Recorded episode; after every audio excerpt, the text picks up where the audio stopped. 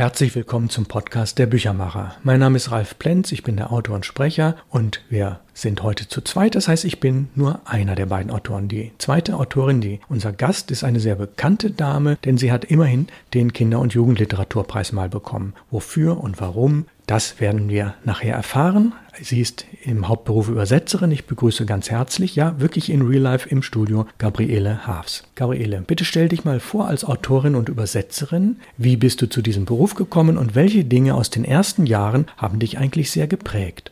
Ja, unsere Gemeinsamkeit neben der Verlagsbranche, wir sind ja beide in Bad Godesberg aufgewachsen und haben in Bonn studiert. Ich finde es wahnsinnig schwierig, mich vorzustellen. Es sind im Laufe der Jahre doch so viele Bücher geworden. Nicht alle sind gleich wichtig und eigentlich ist es nur ein Chaos, wenn ich versuche, mir selbst einen Überblick zu verschaffen. Und wenn du mich als Autorin vorstellst, das klingt nach dicken Romanen, und mehr als ab und zu eine Kurzgeschichte habe ich noch nicht zustande gebracht.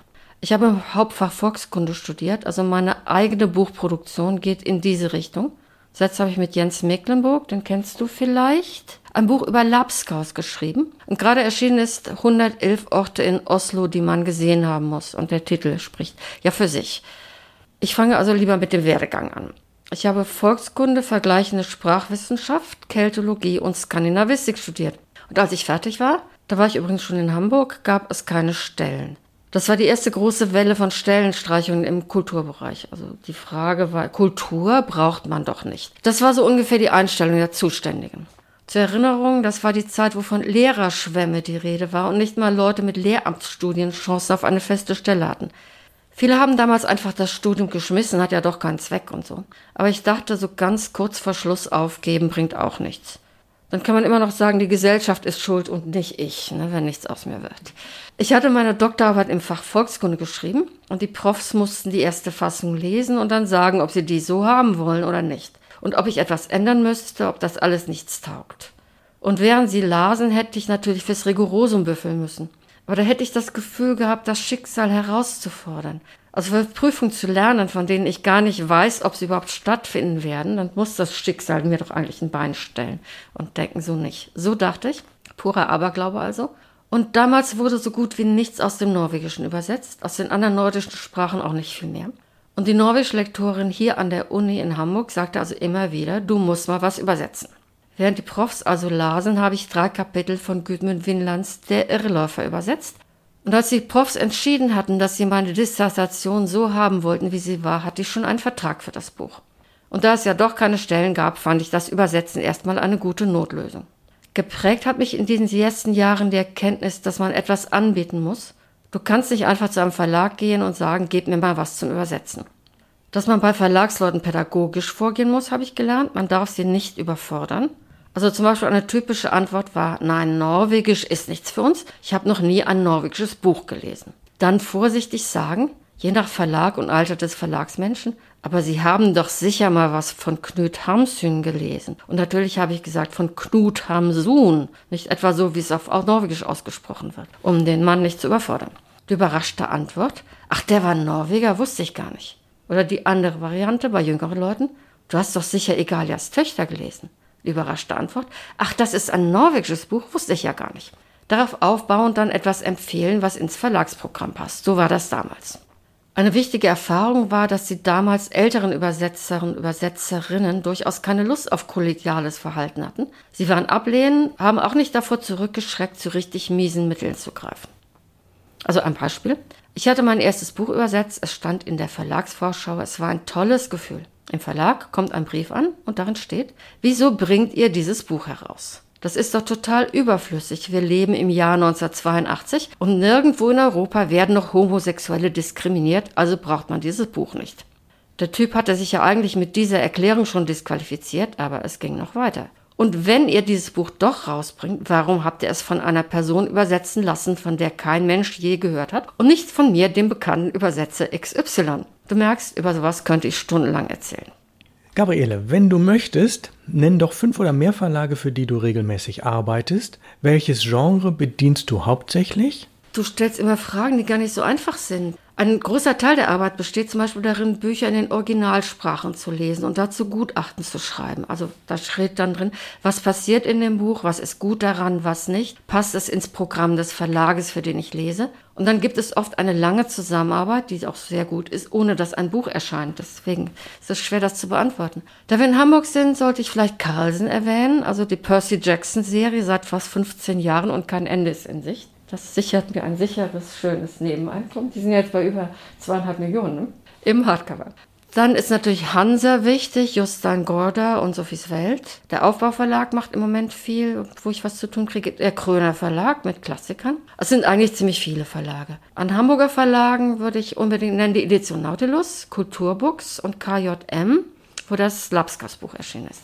Ich habe gern mit kleinen Verlagen zu tun. Gerade ist eine Lieblingsautorin von mir, Turi Brecke, in der Edition Strux erschienen. Und wo wir schon den KJM Verlag erwähnt haben, da habe ich gerade ein unglaublich spannendes Buch einer neuen Norwegerin übersetzt. Das erscheint im Herbst.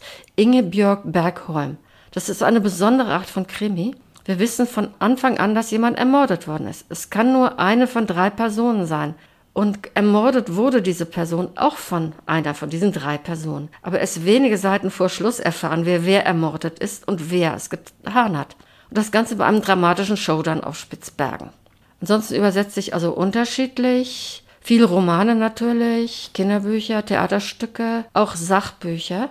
Ich mache gerade eine Biografie der Wagner-Sängerin Kirsten Flagster, die ein wahrhaft dramatisches Leben hatte. Also schöner hätte Wagner das auch nicht schreiben können. Ich könnte natürlich kein Buch über Atomphysik übersetzen, also ein bisschen Ahnung muss eben vorhanden sein.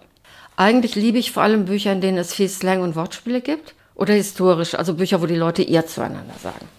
Ja, und Gabriele Hafs, was war bisher deine erfolgreichste Übersetzung? Und die Frage mit den Finanzen ist ja manchmal auch interessant. Hattest du glücklicherweise dabei auch eine prozentuale Erfolgsbeteiligung, beispielsweise ab dem zehntausendsten oder x-tausendsten Exemplar?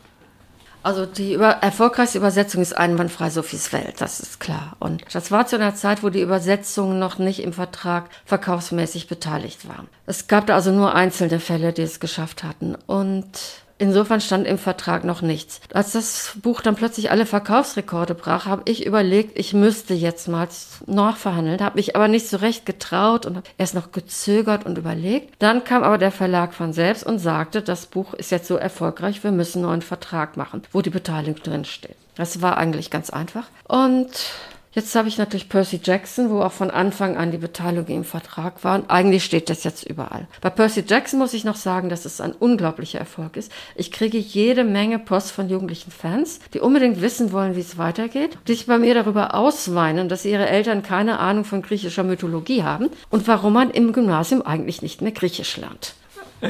Wunderbar, warum man im Gymnasium nicht mehr Griechisch lernt. Ja, in Hamburg, glaube ich, gibt es noch zwei Gymnasien. Das sind die humanistischen. Gabriele, als Rohübersetzung nehmen mittlerweile einige Kollegen Übersetzungsprogramme wie DeepL.com. Wie sind deine Erfahrungen damit? Nutzt du auch eine Diktatsoftware, wie sie beispielsweise in jedes iPhone eingebaut ist? Also ehrlich gesagt, ich habe keine Ahnung. Ich habe auch kein iPhone. Ich übersetze alles selbst, also mit Hand und Kopf. Aber ich arbeite mit dem Computer, das sage ich dann doch. Mit Hand und Kopf, das ist die absolut richtige Antwort, die wollte ich hören. Dennoch zeige ich dir nachher, wie einfach das geht.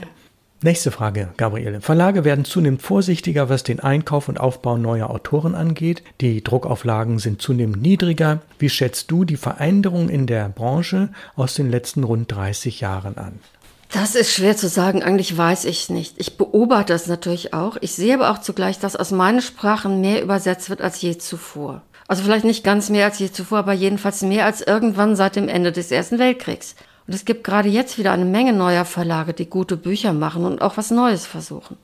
Nun gibt es inzwischen in den meisten Ländern die Möglichkeit, Übersetzungen bezuschussen zu lassen, was das Risiko für die Verlage senkt. Also ich weiß natürlich auch, dass die Branche sich ändert, die Riesen werden riesiger. Trotzdem ist so viel los und ich kann aus meiner eigenen Erfahrung eigentlich nicht so pessimistisch sein. Kommen wir nun zu den eigenen Büchern, zur Reihe Perlen der Literatur. Ich habe dir einige der Bände geschickt. Was war dein erster Eindruck beim Auspacken? Was gefiel dir besonders gut und vielleicht auch was weniger? Und natürlich die Frage, wie gefällt dir der Einheitspreis von 15 Euro? Mir gefällt alles. Ich war total überrascht beim Auspacken. Die sind so schön und sind so liebevoll gestaltet, liegen so gut in der Hand. Macht einfach Freude, sie aufzuschlagen und einfach nur eine Zeile zu lesen, auch wenn du noch nicht dazu kommst, richtig zu lesen. Ich finde den Preis absolut gerechtfertigt. Ich finde ihn eigentlich sogar überraschend niedrig für so ein schönes, gut gestaltetes Buch. Und für mich als Übersetzerin macht es natürlich Lust, auch mal etwas für diese Reihe zu machen. Ja, Gabriele, wenn du eines der Bücher bereits in unserer Version gelesen hast und es dir gefiel, dann beschreib dieses Buch doch mal und erzähl den Hörern, was dir an dem Buch besonders gut gefallen hat. Bisher habe ich es erst geschafft, ein Buch zu lesen und das war Felix Timmermans Palete. Felix Timmermans habe ich als Kind geliebt. Zum Beispiel wurde an den Adventssonntagen bei uns immer der Adventskranz angezündet, dann wurden Adventslieder gesungen und danach las mein Vater eine Geschichte von Felix Timmermans vor. Das sind natürlich unvergessliche Erinnerungen. Palita hatte ich nie gelesen, das wollte ich seit Jahren endlich und jetzt habe ich es getan. Ich fand dieses Buch wunderschön und beruhigend und auch lustig. Ich habe mich auch über Zimmermanns dann endlich mal informiert. Also in meiner Vorstellung war das ein lieber alter Märchenonkel und dass er eigentlich im Ersten Weltkrieg ganz schön viel Dreck am Stecken hatte und dann in die Niederlande ins Exil gehen musste. Das wusste ich nicht. Und solches Wissen bringen dann auch deine Bücher mit sich. Ja, das ist der Vorteil, wenn man Vor- und Nachwort schreibt, dann hat man jemand sehr Kompetentes, der sich mit diesem Autor auskennt, der den Hintergrund erforscht und einsortiert. Und es ist ja ungewöhnlich für Romane, dass es Vor- und oder Nachwort gibt. Das ist eine der Besonderheiten. Gabriele, ich bedanke mich sehr, sehr herzlich fürs Kommen. Das war wunderbar. Ich glaube, wir werden im Herbst oder zum Winter hin mal eine Fortsetzung machen. Und wir plaudern gleich noch weiter, aber für diesen Podcast machen wir für heute Schluss. Vielen Dank fürs Kommen und tschüss. Ich bedanke mich für die Einladung und ich komme gern wieder. Und von mir ebenfalls tschüss.